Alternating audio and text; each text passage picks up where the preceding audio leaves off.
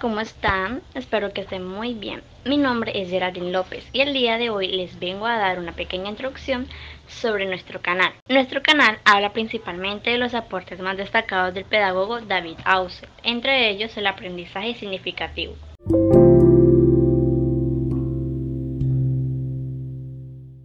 La vida diaria, el juego o la exploración del medio son situaciones que pueden dar lugar al aprendizaje significativo ya que en ellas el niño siempre parte de lo que ya sabe y puede relacionar sus conocimientos con el progreso que va realizando.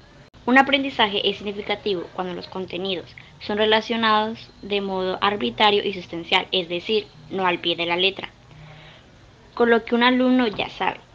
Se debe entender que las ideas se relacionan con algún aspecto existente, específicamente relevante de la estructura cognitiva del alumno, como una imagen, un símbolo, ya sea significativo, un concepto o, o una proposición.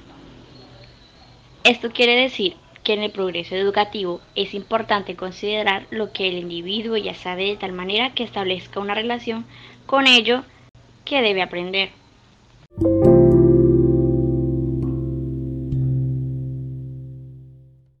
Es por ello que en este canal nos enfocaremos en esos aportes que realizó David Ausever a la didáctica, sus diferentes teorías del aprendizaje que se implementan y se componen. Te invitamos a ver cada uno de nuestros aportes en nuestro canal.